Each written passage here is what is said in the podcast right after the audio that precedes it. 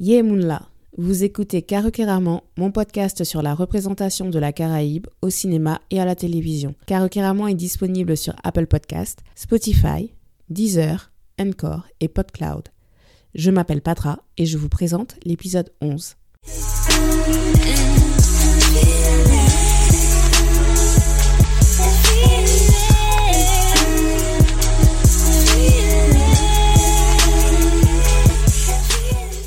Le mois de reprise est toujours intense et en ce qui me concerne, c'était la première fois que c'était aussi intense depuis 2015.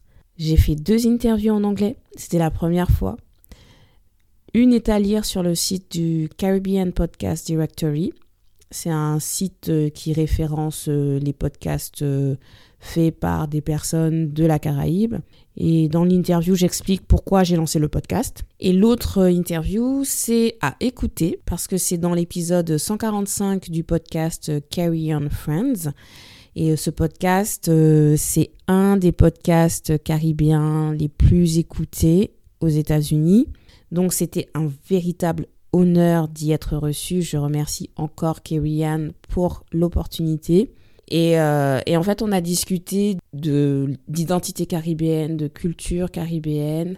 D'ailleurs, je me suis un peu enflammée quand on a commencé à parler euh, musique et par rapport euh, au pillage culturel que la dancehall et le zouk sont en train de subir. Hein. Donc, j'ai expliqué pourquoi je pense que le public a un rôle à jouer pour donner de la visibilité à nos artistes. Hashtag Stream Caribbean. Et j'ai parlé aussi de la nécessité de se célébrer de pas attendre sur les autres, de se célébrer. Et voilà, ça fait du bien. Bref, l'épisode fait une heure. Allez l'écouter. J'ai publié, donc il est en anglais, j'ai publié un résumé en français sur caruqueraman.com. Et là, je crois que j'ai fait le tour de mon actualité. De toute façon, je publie un bilan mensuel dans ma newsletter. D'ailleurs, est-ce que vous êtes abonné à ma newsletter. Bon, je, sais que je devrais faire un effort pour euh, proposer les liens vraiment un peu partout sur mes réseaux sociaux, mais vraiment, il faut s'abonner parce que parce qu'avec la newsletter, vous avez à l'avance tout mon programme de publication sur tout le mois et le titre du film mis à l'honneur. Ça vous donne le temps de le regarder avant d'écouter le Yécri Yécrac et comme ça, vous n'avez aucun spoiler. Et je fais aussi des recommandations sur des émissions que j'ai regardées ou écoutées, des initiatives dans l'industrie cinématographique, caribéenne, l'industrie du livre aussi. Non, vraiment, euh, abonnez-vous. Par exemple, là, je vous avais dit que Green Days by the River faisait le lien entre Aftermath et avec le film du 11, donc vous saviez que ce serait un film trinidadien.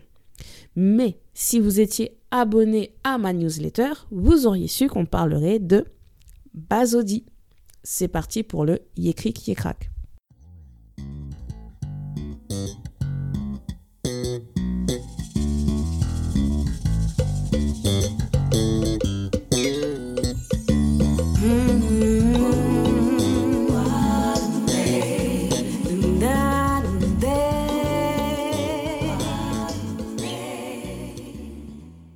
Dans le Yécric Yécrac, je vous raconte l'intrigue du film. Réalisé par Todd Kessler et écrit par Claire Ince, Bazodi est une romance musicale de Trinidad and Tobago sortie en 2015 et qui a été distribuée aussi aux États-Unis en 2016. C'est important de le souligner parce que ce n'est pas tous les films caribéens qui bénéficient d'une distribution aux États-Unis, même si c'est une distribution limitée. Voici la traduction du synopsis disponible sur le site officiel. Fille indienne dévouée d'un homme d'affaires endetté jusqu'au cou, Anita Ponchouri est sur le point d'épouser un riche londonien quand elle rencontre par hasard Lee Dillion, un chanteur local trinidadien. Cette rencontre bouleverse tout. À la recherche d'une muse, Dillion accepte de chanter à la soirée de fiançailles face aux deux familles. Incapable de nier leur attirance mutuelle et avec le carnaval qui approche, Anita doit désormais choisir entre la réponse aux prières financières de sa famille et la possibilité de connaître le véritable amour. Avec pour décor les îles jumelles de Trinidad et Tobago, hautes en couleurs et palpitant au rythme sensuel de la soca, Bazodi est un nouveau style de comédie musicale bollywoodienne avec une saveur bien distinctive d'île caribéenne. Je crois que c'est le résumé qui a été le plus difficile à traduire à ce jour parce qu'il manque quelques éléments qui, à mon sens, sont très importants et j'ai lutté pour ne pas les rajouter dans cette traduction. Si vous avez lu ma newsletter et que vous avez eu le temps de voir le film, est-ce que vous voyez le problème dans ce synopsis? Alors pour celles et ceux qui n'ont pas vu le film et pour les autres, remettez-vous en condition de la personne qui découvre. Je vous fais la liste des personnages et au fur et à mesure, vous allez me dire ce que vous imaginez physiquement en entendant la description. Personnage numéro 1. Anita Panchuri, une fille indienne dévouée. Comment voyez-vous Anita? Est-elle claire de peau Est-elle foncée de peau Est-elle noire Est-elle blanche Est-elle métisse noire et blanche? Pourquoi je ne dis pas indienne? Parce que comme je l'ai expliqué dans l'épisode 10, on peut être indien et avoir la peau foncée et les cheveux lisses. On peut être indien et avoir la peau claire au point de passer pour blanc. Ici, indien n'a qu'une valeur culturelle.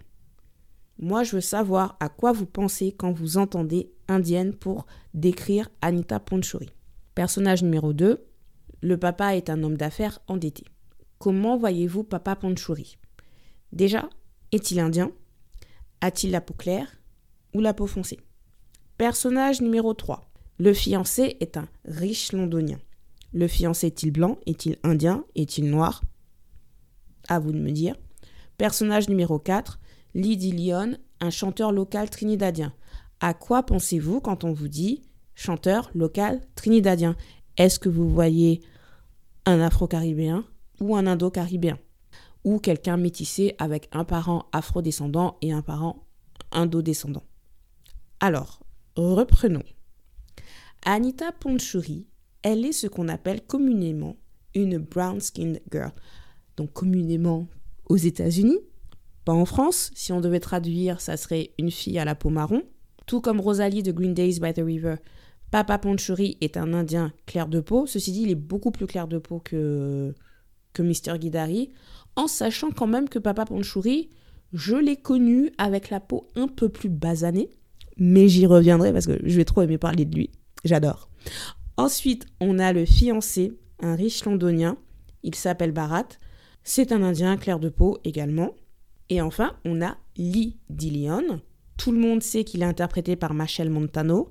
Mais si on ne le sait pas, vu la forte communauté indienne euh, à Trinidad et Tobago, en quoi chanteur local trinidadien signifie-t-il automatiquement que c'est un noir? Parce que dans ce cas-là, comment appelle-t-on les artistes qui font de la chutney soca? Et là, vous vous dites, non mais d'accord, c'est peut-être important. Je ne sais pas si vous parlez comme ça, mais j'imagine que vous allez me parler comme ça. Non mais euh, d'accord, c'est peut-être important de préciser que la fille est indienne parce que c'est une comédie musicale à la Bollywood, mais peu importe pour les personnages masculins qui ne font pas partie euh, de sa famille. Techniquement, je suis d'accord. Et d'ailleurs, quand j'avais entendu parler du film pour la première fois en 2016, je pensais que ce serait un film colorblind.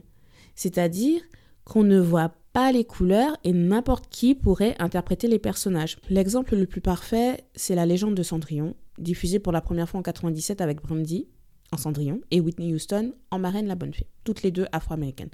Mais ça encore, j'ai envie de dire, c'est pas si extraordinaire que ça, hein, parce qu'il y a des versions de films, euh, il y a des black versions de films euh, grand public, de classiques. Par contre, là où ça devient vraiment colorblind, c'est que le prince est Paolo Montalban, qui est philippino-américain. Sa mère, la reine, est Whoopi Goldberg, afro-américaine, et son père, le roi, est Victor Garber, qui est blanc. Et à aucun moment, les couleurs des uns et des autres n'entrent en ligne de compte dans les situations. Et c'est vraiment dommage que la bande originale ne soit plus sur Spotify. Je sais pas pourquoi. En tout cas, parfois, je l'écoute sur YouTube, donc c'est pour vous dire, même à mon âge, maintenant, je vais écouter, je vais chanter Impossible. Mais je ne sais pas chanter, donc je ne vais pas le faire. Bref, tout ça pour vous dire que j'étais partie avec comme a priori que Bazodi serait un film colorblind et que je pourrais enfin voir une comédie romantique avec tous les ingrédients que j'aime. Mais derrière la romance caribéenne à la Bollywood, Basodi nous offre une perception contemporaine de ce qu'est la communauté indienne et de ce qu'est la communauté noire à Trinidad et Tobago. Mon questionnement avec cet épisode sera donc quelle est la représentation actuelle des dynamiques familiales et sociales dans une société caribéenne? Préparez-vous pour les connexions caribéennes.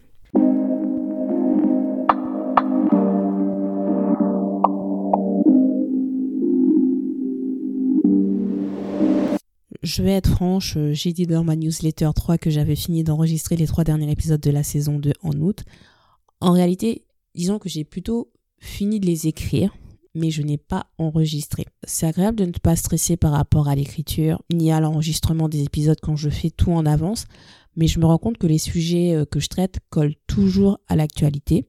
Et si j'enregistre trop en avance, je risque de manquer la possibilité de faire un lien avec ce qui se passe dans le monde actuel. Et c'est ce qui s'est passé euh, pour cette question euh, de l'identité indo-caribéenne. Quelques jours après avoir bouclé l'enregistrement de mon épisode sur Green Days by the River, donc l'épisode 10, il y a eu la mini polémique euh, sur Twitter quand quelqu'un a fait la remarque que l'intégration de la communauté indienne en Guadeloupe s'est faite dans la douleur et qu'elle n'est pas complète. Vu que je venais de finir l'épisode, j'avais une vision un peu divergente par rapport aux arguments euh, contre cette idée. Et j'ai été tentée de publier l'épisode à ce moment-là, mais je vieillis, je gagne en sagesse et j'apprends aussi à gérer un calendrier de publication.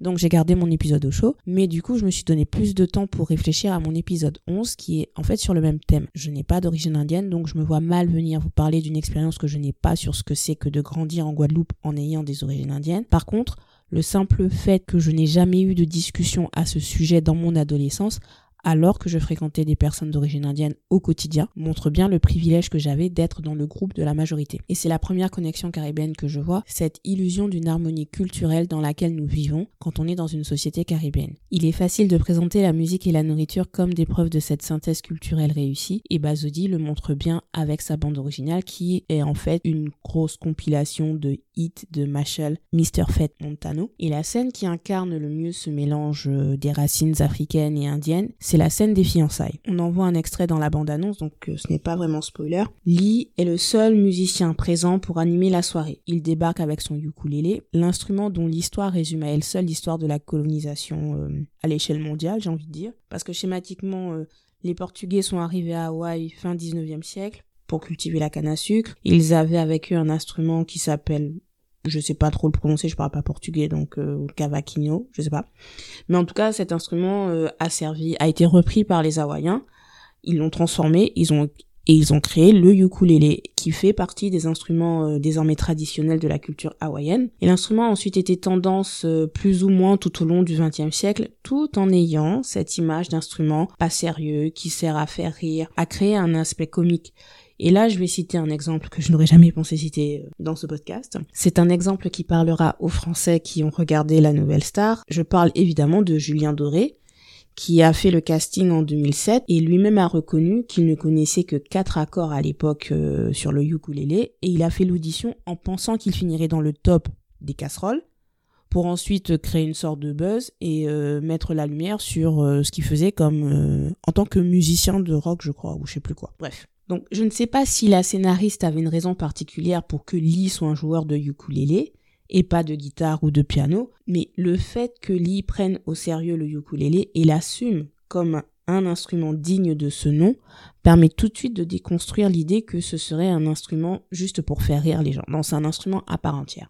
Et d'ailleurs, on apprend ensuite qu'il en joue depuis qu'il est enfant, donc il a une vraie relation avec cet instrument. Je ferme la parenthèse que je n'ai pas ouverte, je crois, comme d'habitude vous êtes habitué maintenant.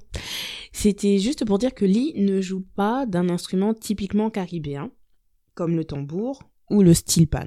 Donc revenons à la scène de fiançailles. Lee est debout, seul, face à une assemblée qui s'attendait à un orchestre traditionnel indien. Et quelle musique décide de jouer Lee De la chutney soca?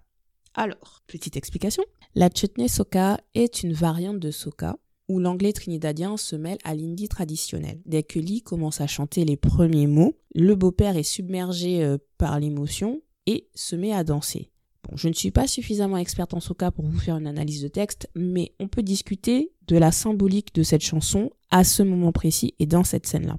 Je vous avais déjà parlé un peu de la soca dans l'épisode 3 avec le film No Soca No Life de Kevin Adams. J'avais plus axé sur le fait que cette musique incarne la culture trinidadienne et qu'elle doit faire attention à ne pas se faire piller par l'industrie musicale américaine, comme l'industrie l'a fait pour la dancehall et euh, comme euh, l'industrie française le fait avec le zouk. Hashtag Stream Caribbean.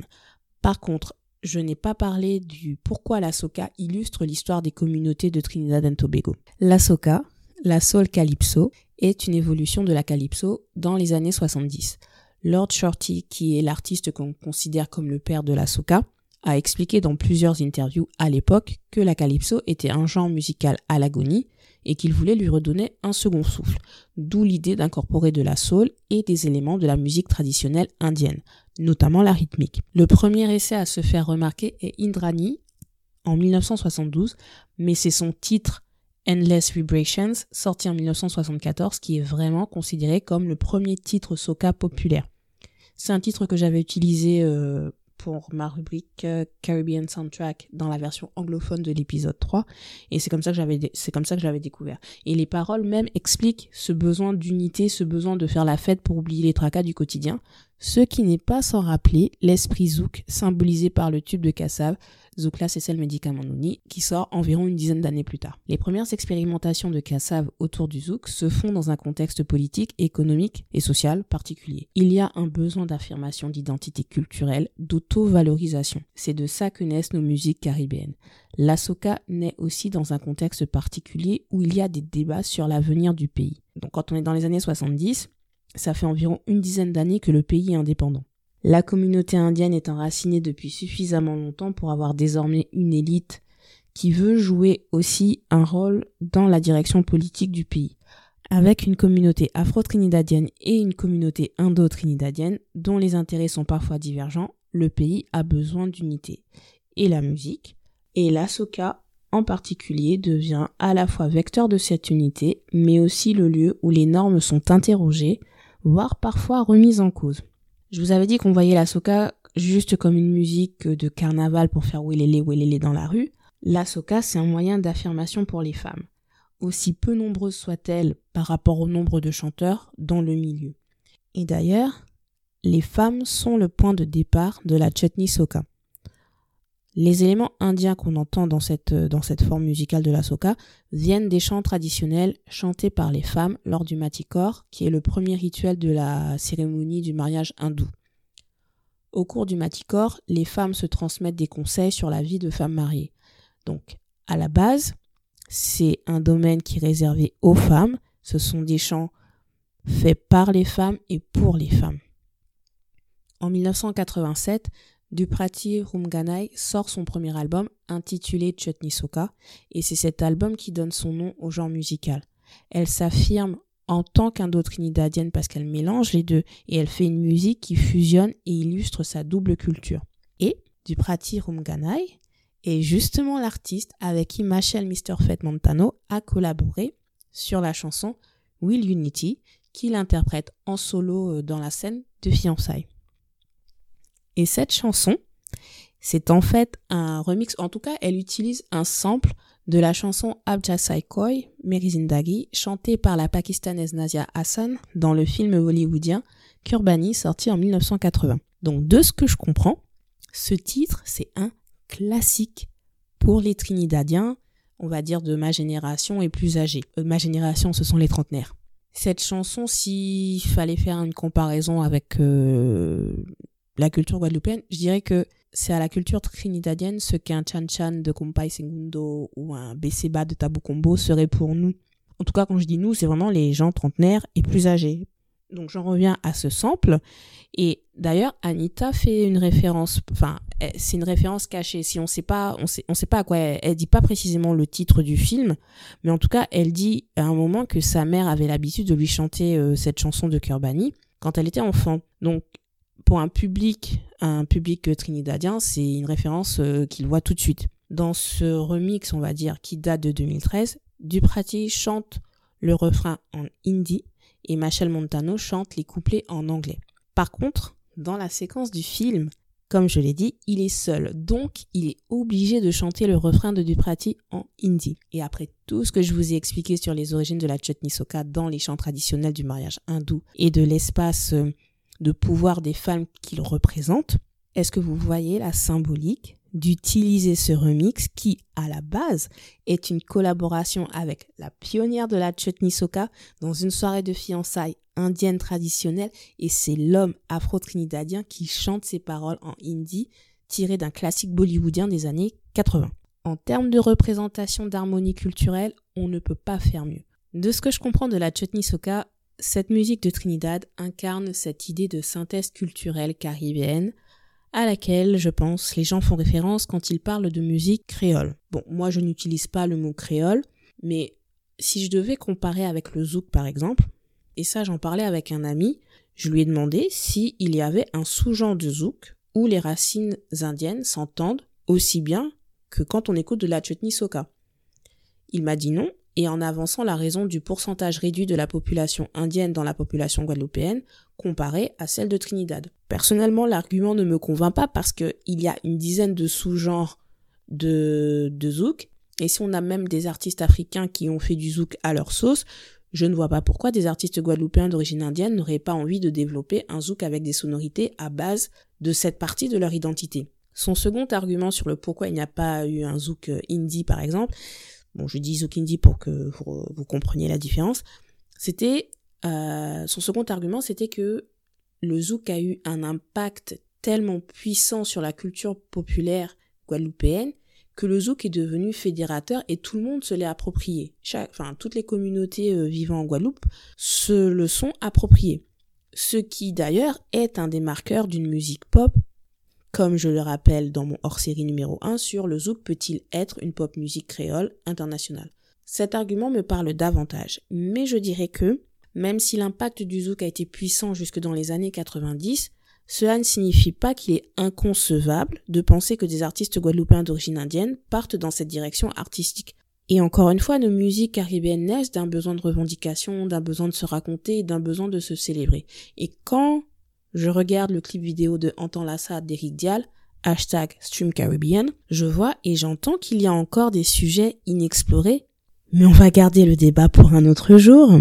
Dans Bazodi, la chutney soca remplit pleinement ce rôle de créer un lien entre modernité et tradition, entre racines africaines et racines indiennes, entre hommes et femmes, et dans le cas du film, j'ajoute même entre hommes noirs et femmes indiennes. Machel Montano et Duprati ont une autre collaboration, Indian Gal.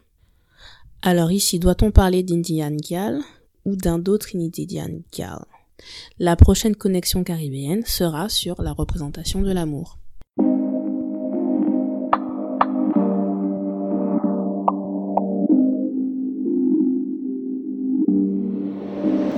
Depuis que je fais le podcast, Bazodi est mon quatrième film trinidadien, ce qui signifie que Trinidad and Tobago est le pays de la Caraïbe le plus représenté dans ma sélection pour l'instant. Ce n'était pas un choix intentionnel, hein, mais, c'est comme ça. L'île a une industrie avec des structures permettant le développement d'une industrie euh, cinématographique locale avec des ambitions internationales. Et même sans avoir vu tous les films trinidadiens, en cherchant dans les catalogues euh, des sites de streaming pour sélectionner ce qui m'intéresse, l'un de mes premiers constats, ça a toujours été que les hommes indo-trinidadiens sont rarement mis en scène en tant que lead. C'est pour cette raison que même si Machel Montano était la star de Bazodi, je me disais qu'un film avec un concept Bollywood était l'occasion idéale pour mettre en scène la culture indo-trinidadienne. Sauf que la famille Panchouri a l'air complètement déconnectée d'une appartenance culturelle quelconque à Trinidad. Dès les premières minutes du film, je me suis posé la question si Anita était juste indienne ou si elle était indo-trinidadienne. La séquence d'ouverture est magnifique. C'est un montage de paysages urbains et maritimes de Trinidad et qui me rappelle vraiment la Guadeloupe. C'est un exemple de ce que j'ai dit dans ma conversation avec Irian dans le podcast Carry on Friends. Quand je vois des images des autres pays de la Caraïbe, j'ai l'impression que c'est chez moi que je suis à la maison. Et donc, voir Anita chanter de la soca dans sa séquence euh, d'introduction me paraît naturel. Elle se prépare à aller à l'aéroport pour accueillir son fiancé et sa famille et pendant qu'elle se fait belle, elle chante Galwalk. C'est un son que Machel Montano a sorti en 2012. Euh, cette chanson est juste perfection et rien que d'en parler, j'ai le sourire. Ça me met en joie. Et euh, on va s'accorder, je crois, 5 secondes parce que à chaque fois que j'y pense, ça fait deux mois que j'écoute que ça. C'est Galwak, c'est voilà. Let me see you make your body move. You make me whistle cause you're something good. Uh, you make me body feel good, whining like a champion. Je ne mets pas la vraie musique parce que sinon j'ai toujours peur qu'on vienne me reprocher, enfin me réclamer des droits d'auteur. Donc, euh... mais bon, vous devez l'écouter. De toute façon, toute la bande originale est à écouter, je vous dis, je l'écoute depuis deux mois, non-stop.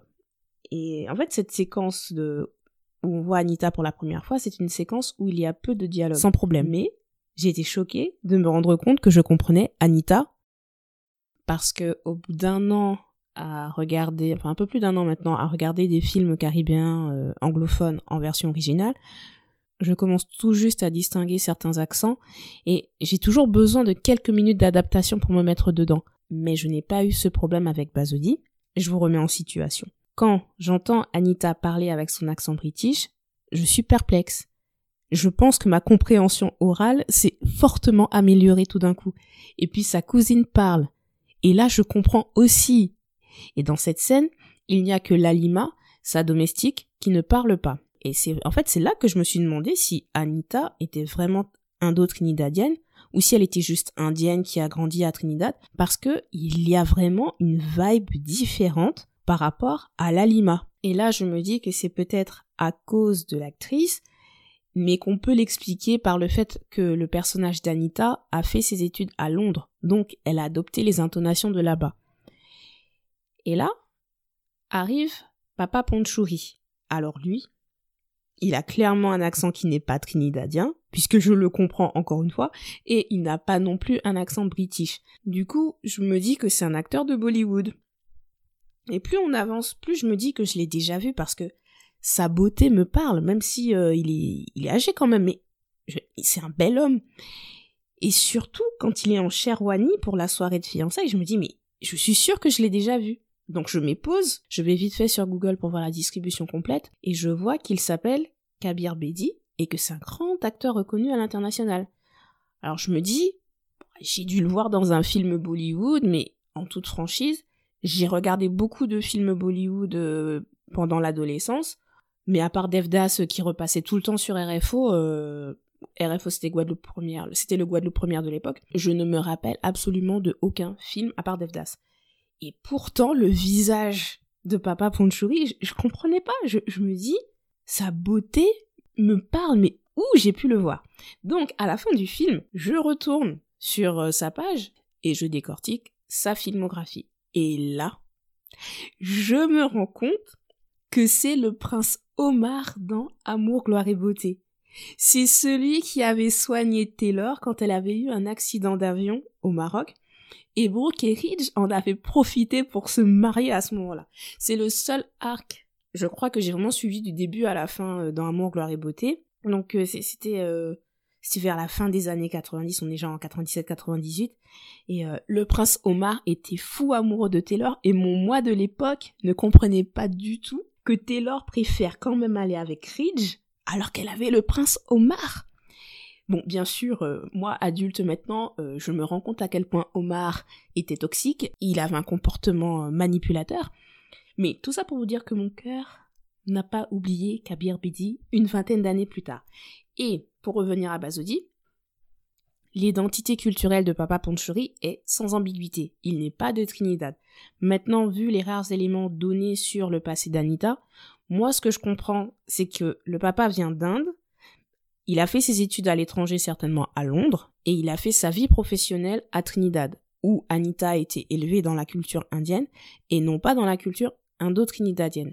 Et le grand moment révélateur pour moi, c'est quand Anita supplie Lalima, donc c'est la domestique, de la laisser l'accompagner à une fête.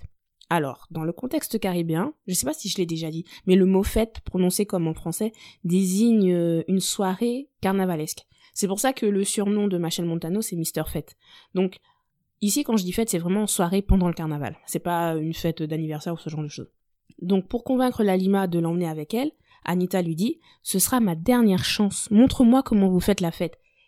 Alors bien sûr, Lalima refuse parce qu'elle sait qu'Anita veut sortir en cachette pour voir Lee, mais Anita ne lui laisse pas le choix.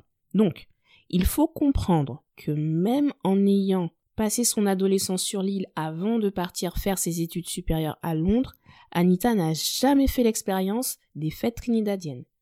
En soi, ce n'est pas impossible. Je me doute bien qu'il y a des Guadeloupéens qui n'ont aucun intérêt pour le carnaval et n'ont jamais fait de déboulé de leur vie. Au passage, j'ai écrit un one-shot euh, sur le défilé carnavalesque qui devrait être euh, publié prochainement sur le site d'Intersect Antigua. C'est un site qui a pour but d'amplifier les histoires euh, caribéennes d'un point de vue féministe. Et, et, je vous dirai quand ça sera publié, mais je vous dis ça pas juste pour faire mon auto-promo, je le dis, c'est pour vous montrer que même sans faire partie des jeunes qui planifient leurs vacances par rapport au carnaval, enfin, enfin qui planifient parce qu'avec la Covid on ne sait pas encore quand est-ce qu'on pourra refaire le carnaval, mais avant la Covid, je ne faisais pas partie des jeunes qui planifiaient leurs vacances par rapport au carnaval. Mais il n'empêche que le carnaval me paraît tellement ancré culturellement dans la Caraïbe que j'ai du mal à concevoir que cela représente une dernière chance de s'amuser. Comme si le mariage t'empêchait d'aller faire ton carnaval. Je, c'est une, je n'arrive pas à concevoir en fait. Et c'est pour ça que je vous dis que l'identité culturelle d'Anita est vraiment floue du début à la fin. Et dans cette scène avec la et je crois d'ailleurs que c'est la première fois où la Lima parle, et on est genre à la cinquantième minute euh, du film, je vois la représentation d'une culture trinidadienne vue comme exotique par rapport à une culture indienne d'Asie du Sud-Est traitée comme la norme, puisque le fiancé et la famille du fiancé sont des Indiens de Londres. Et ils sont les seuls personnages réellement riche. Comme dit dans le synopsis, Papa Ponchouri est au bord de la faillite. Son projet de complexe hôtelier est sa dernière chance pour se refaire une santé financière. Donc, d'un côté, si le projet marche, cela fera tourner l'économie de l'île, mais de l'autre, il est en train d'exploiter une île dont il n'est même pas originaire. À moins qu'il faille fermer les yeux pour lui aussi et se dire, d'une façon ou d'une autre, Anita et lui sont indo-trinidadiens. Alors moi je me dis peut-être que c'est la maman d'Anita qui était indo-trinidadienne, vu qu'elle est décédée, c'est assez pratique pour créer ce flou, cette ambiguïté. Mais en tout cas, pour moi, Bazodi véhicule l'idée d'une communauté indo-descendante riche et puissante, que ce soit la communauté en Angleterre ou à Trinidad, alors que la communauté afrodescendante est au bas de l'échelle sociale. Et là, j'en viens au triangle amoureux entre Lee, Anita et Barat. Je tiens à signaler que Barat est un gentleman du début à la fin. Et moi je dis dans les romances il faut normaliser le, le, enfin, le, troisième point du triangle amoureux comme quelqu'un de gentil et tout simplement décent et respectueux. C'est pas la peine de faire quelqu'un euh, exceptionnellement euh, génial qui fait qu'on se demande pourquoi on le choisit pas et c'est pas non plus la peine d'en faire quelqu'un euh, vraiment repoussant quoi. bon bref. Petite parenthèse. Donc là, je dois vous spoiler le grand moment, le seul moment où euh, la question de la race est posée. Désolée. Anita, à un moment, décide de cesser tout contact avec Lee, et là, elle lui dit que c'était, que c'était juste un pari de se taper un homme noir. Je vais mettre des guillemets, de se taper un homme noir, c'est vraiment directement ce qu'elle dit dans, dans le film. Et là, mon cœur s'est arrêté. J'étais là, non. Pourquoi? Alors évidemment, elle mentait. On sait qu'elle est amoureuse de Lee, même si bon, j'ai pas compris pourquoi elle était. Enfin si, je, je sais pourquoi parce que Machel Montano c'est Machel Montano, mais je n'ai pas compris pourquoi le personnage de Lee était aussi. Enfin quand tu le mets face à Barat. Enfin bon bref, c'est mon avis, ok. Mais ce choix scénaristique montre que la classe n'est pas le premier obstacle de l'idylle entre Anita et Lee. Le premier véritable obstacle, c'est la race. Et là, on revient à l'histoire de l'immigration des Indiens et les circonstances du métissage dans la Caraïbe. Je vais être franche, je ne me sens pas à l'aise pour discuter de la question puisque je n'ai pas, j'estime, je n'ai pas une légitimité suffisante pour l'instant. Ce n'est pas mon expérience de vie, donc forcément je ne peux compter que sur des recherches universitaires sur la culture indo-caribéenne, il se trouve que pour l'instant, c'est un champ de recherche plutôt axé sur le rôle des femmes comme vecteur de transmission, sur leur émancipation, et, euh, et en ce sens, on les oppose aux hommes vus comme rétrogrades, et la masculinité des hommes indiens, enfin indo-trinidadiens, est généralement mise en opposition face à la masculinité des Caribéens afro-descendants, qui eux bénéficient du cliché habituel sur les noirs, euh, ils ont un physique robuste, ils ont un appétit sexuel débordant, bon ben ok. Et euh, le discours sur les difficultés d'intégration des hommes indo-caribéens est encore assez limité. Mais le fait qu'ils soient absents en tant que personnages principaux dans les films trinidadiens n'est donc pas anodin. Et autant en Guadeloupe on peut avancer l'argument d'une communauté indienne représentant un pourcentage plutôt faible de la population par rapport à ce que la communauté indienne est euh, à Trinidad, dans ce cas-là, moi, je, je, crois que ça fait partie des éléments euh, que j'ai coupé au montage dans mes épisodes précédents, parce que sinon mes épisodes feraient deux heures. Mais dans ce cas-là, on peut prendre l'exemple de la Guyane, que ce soit la Guyane française ou la ou Guyana. Euh, il y a une très forte immigration aussi de la communauté indienne là-bas.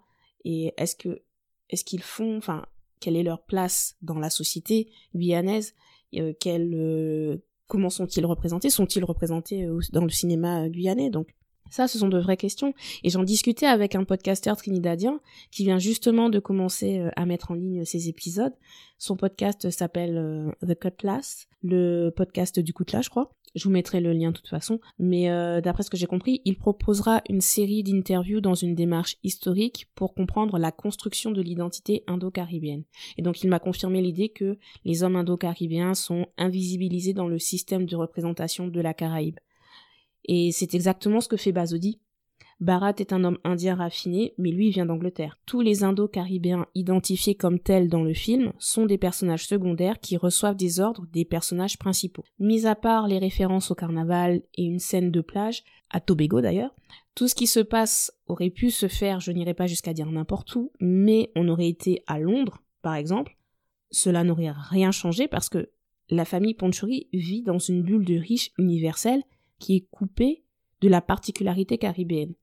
Entre No Soca Life, Aftermath, Green Days by the River, les hommes noirs sont toujours représentés dans une classe sociale inférieure. Et dans Green Days by the River et dans Bazodi, ils sont vus comme des amoureux potentiels et ils, et ils créent une relation avec une jeune femme indienne entre guillemets riche, mais la relation est quand même taboue, ce qui montre bien que la société caribéenne est plus complexe que la vision simpliste d'une synthèse culturelle où tout le monde s'aime et tout le monde s'adore. J'en parlerai euh, peut-être un jour plus longuement avec un autre film.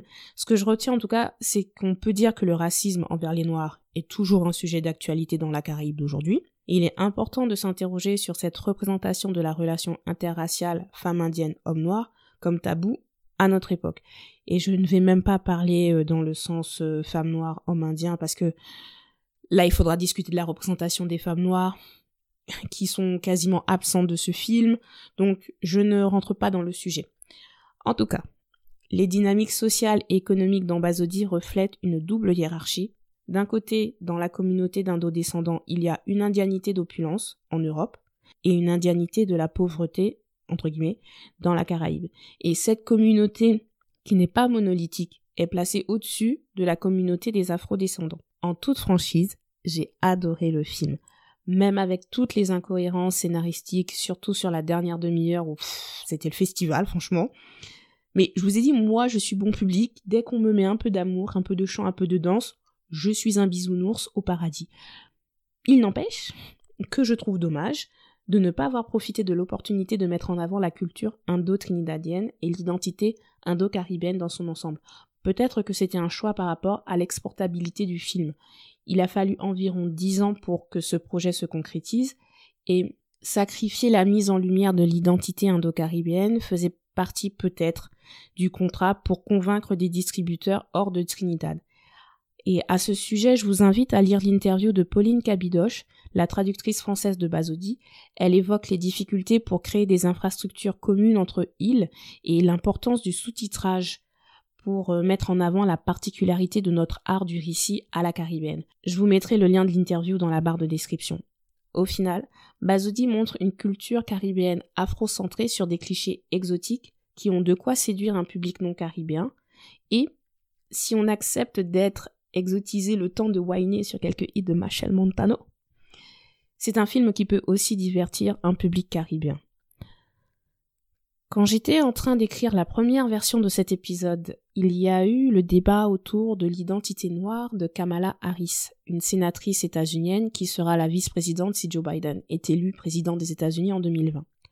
Au-delà du débat sur la politique répressive envers les minorités qu'on lui reproche, la grande discussion était si elle était une vraie noire ou si elle était noire suffisamment pour être considérée comme un espoir pour la communauté noire. Kamala Harris est née à Auckland, d'un père afro-jamaïcain et d'une mère indienne qui ont tous les deux immigré aux États-Unis.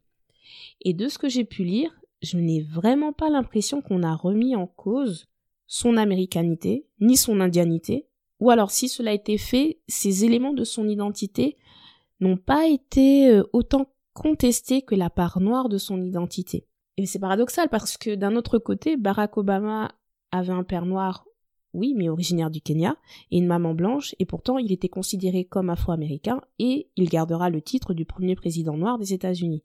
Donc, vous voyez, vous-même à quel point l'évaluation de la nuance de noir d'une identité ne peut être que bancale, ça n'a pas de sens. Maintenant, si on se met dans le contexte caribéen, je crois que la question de l'identité caribéenne est doublement complexe pour ceux qui ne sont pas reconnus comme afro-descendants, comme les Indo-Caribéens, qui se voient niés dans leur identité. Et nous manquons encore de termes appropriés pour vraiment être précis euh, pour les désigner sans employer des termes offensant, mais j'espère vraiment que nous y parviendrons un jour. Merci d'avoir écouté cet épisode. Le résumé sera disponible sur carecaramon.com. Abonnez-vous à ma newsletter pour suivre mon actualité. Abonnez-vous aussi sur les réseaux sociaux carecaramon sur Twitter, Instagram et Facebook.